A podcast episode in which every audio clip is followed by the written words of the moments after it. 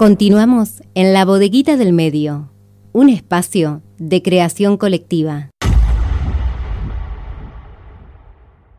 Continuamos en la bodeguita del medio y con esta cortina que estamos escuchando le damos la bienvenida a él, a Aristides Álvarez, presidente de la ONG Si nos reímos, nos reímos todos. Y bueno, y le damos la bienvenida a este ciclo 2022 de la bodeguita del medio, Jorge. Así es, eh, está del otro lado de la línea como decías, Aristides Álvarez, presidente de la ONG Si nos reímos, nos reímos todos, que salió hoy en el diario su nombre, en el diario La Capital, por el caso de eh, Nahuel, un ex alumno del Instituto eh, Zona Oeste, que está haciendo documentales, audiovisuales, para prever el bullying en las distintas instituciones educativas. Estamos del otro lado con Aristides Álvarez. ¿Cómo te va Aristides? Hola Jorge, hola Noelia, ¿cómo están? Nosotros muy bien, ¿y usted? Bien, bien, todo bien. Acá sí. más, tranqui por fin de semana, pero bien, todo bien. Contento con la nota que, salió en la capital, que, que citabas recién. La verdad que muy, muy completa y, emociona, emociona ver que a, 12 años de eso, eh, cómo estamos trabajando, cómo hemos crecido, cómo está Nahuel de bien, eh, siguiendo su carrera en el exterior y bueno, es una satisfacción como docente cuando nuestros alumnos eh, crecen, triunfan y son buenas personas, sobre todo es una gran satisfacción. Nahuel, es ex alumno del Instituto Zona Oeste, presenció un caso de eh, bullying y se dirigió hacia vos, que era en ese momento director de la institución. ¿Y qué pasó? Sí, eh, en realidad ellos, eh, había dos chicos peleándose en la esquina, uno, uno de ellos era víctima de acoso y, Nahuel filmó esta, esta escena, como pasa lamentablemente muchas veces en las escuelas, ¿no? que se van a, se citan a pelear fuera de la escuela, los chicos los rodean, los compañeros, y algunos filma y viraliza esto tan feo que es una pelea de, compañeros. Sí. Eh, bueno, esta fue la situación y cuando yo cito a la dirección a los tres, a los dos que se habían estado peleando y a Nahuel que había estado filmando, a Nahuel lo vi muy arrepentido de lo que había hecho y bueno, se me ocurrió en ese momento en vez de una sanción eh, darle una acción reparadora para que él revea su actitud y eh, la, acción reparadora fue hacer un, un video sobre la convivencia en nuestra institución y la verdad que hizo un trabajo bárbaro para un chico de 13 años y a partir de ahí continuamos trabajando juntos todo su ciclo secundario eh, por la convivencia y la prevención del acoso escolar, del bullying y del ciberbullying. Hizo unos videos muy buenos, uno de ellos fue premiado. Llegamos hasta la cena en español, llegamos hasta La Nación Más, La Capital, bueno, muchos medios, visitamos muchas escuelas, bibliotecas, clubes y bueno, fue surgió una relación entre ambos que trascendió la de director-alumno y, fue la de amigos, ¿no? De amigos de por trabajar juntos contra algo que duele tanto como es el bullying. Así que él termina su secundario y se va a Buenos Aires a estudiar cine y, después ahora está en México, en Puerto Vallarta, como modelo y de ahí se va a ir a Madrid a seguir estudiando cine. Yo creo que su objetivo es ese, ¿no? Ser director de cine, porque tiene todas las virtudes y cualidades para, hacerlo. Qué buena esta posibilidad que le diste en ese momento, en una sanción disciplinaria eh, coercitiva, y violenta, eh, sino productiva. Sí, de eso se tratan las acciones reparadoras, Jorge, ¿no? Son mucho más eh, deseables y para mí siempre fueron prioridad antes que la sanción punitiva. Es una lógica que, que las instituciones han ido cambiando, por suerte, en, estos últimos tiempos, pero que antes no era así, antes era la sanción. Y la sanción no ayuda. Si vos ponías amonestaciones, los chicos calculaban, bueno, me puso 5, me quedan 15 más todavía. Eh, se especula con eso y no se, no se repara, no se reflexiona sobre el error, simplemente se calcula cuántas amonestaciones más todavía puede tener. Eh, yo veía eso.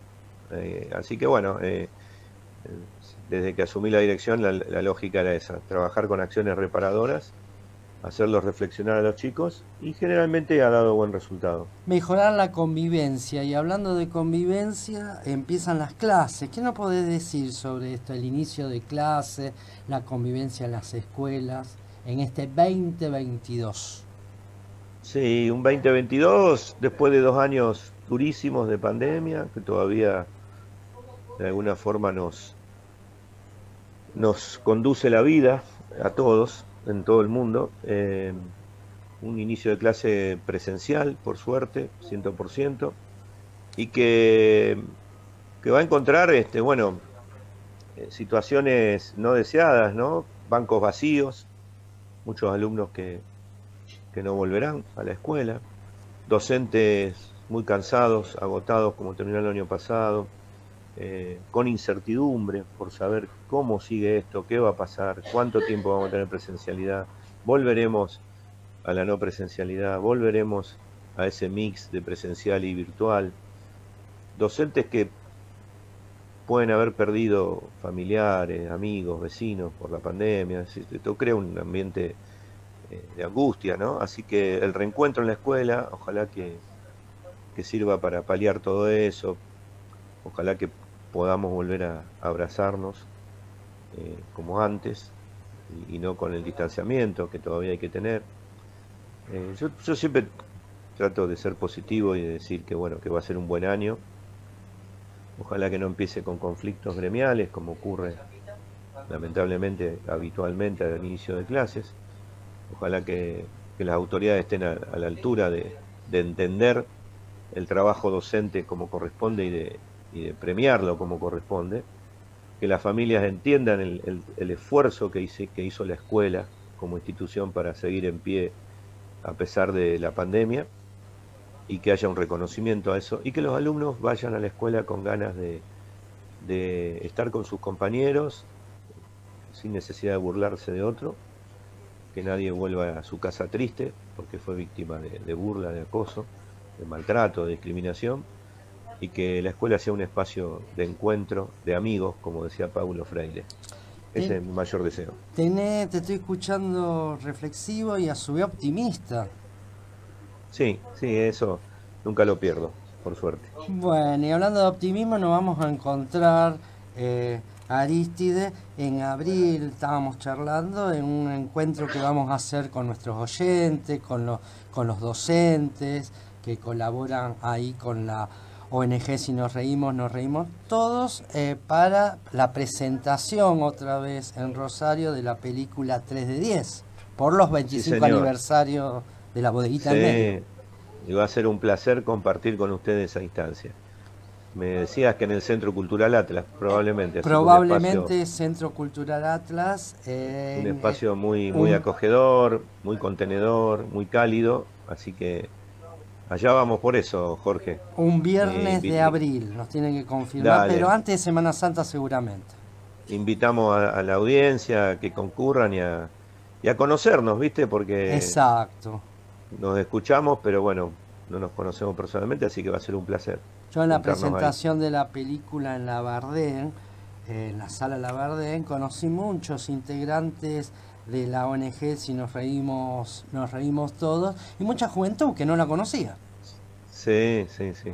Es un grupo muy heterogéneo, muy rico, con distintas miradas que nos complementa. Eso es buenísimo. Así que ojalá que lo podamos concretar, Jorge, seguramente que sí. Sí, sí. Aristide, que tenga buen fin de semana. Muchas gracias, Jorge. Este, esta tarde juega Independiente. Ustedes ayer Sí, nos robaron el partido. Literalmente lo, le robaron. Sí, sí nos robaron eh, el partido. El primer partido, el primer sí. robo. Eh, coincido que sí. Somos bueno, coherentes. Espero que con nosotros no pase lo mismo. Un abrazo. Otro. Chau, chau.